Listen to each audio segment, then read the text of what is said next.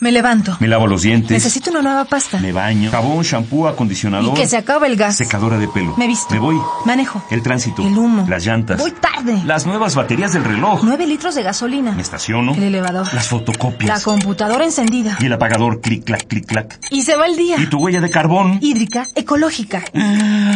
No conocía la dimensión de mis pisadas.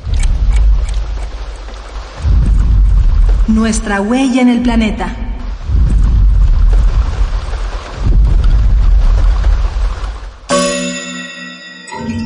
Agua, vida transparente. Huella hídrica.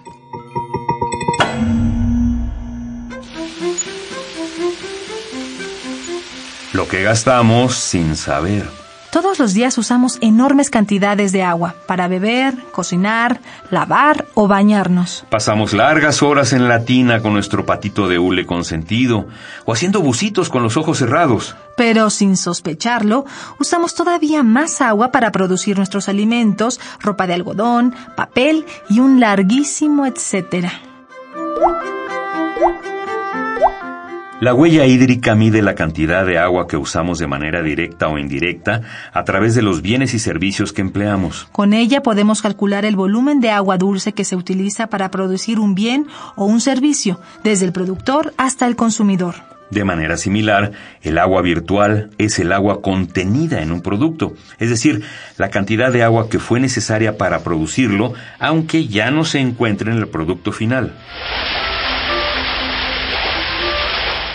Podemos medir nuestra huella hídrica por el tipo de actividad que realizamos. En la Ciudad de México se llega a usar hasta el 40% del agua potable que llega a nuestras casas en los excusados.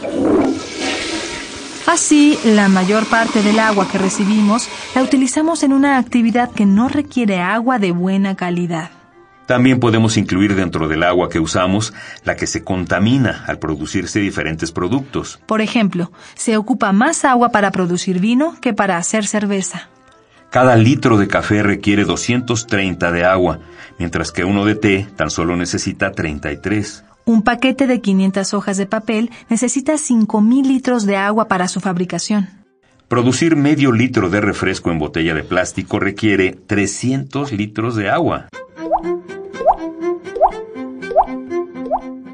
Factores como nuestros patrones de consumo y estilo de vida afectan el tamaño de nuestra huella hídrica. Pues esta depende de la cantidad de agua involucrada en la producción y transporte de los productos que consumimos. Por eso debemos considerar que el agua que utilizamos para satisfacer nuestras necesidades se obtuvo a costa de otro posible uso. Y que los ecosistemas y los organismos que los habitan también requieren del agua para vivir.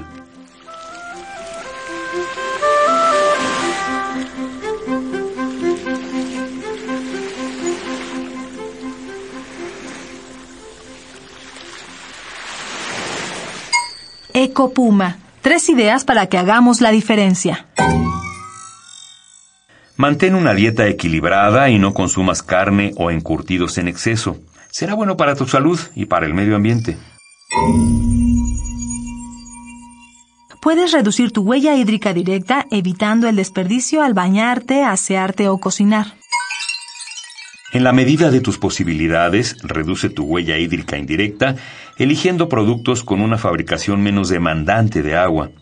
Puedes averiguar cuáles son en la página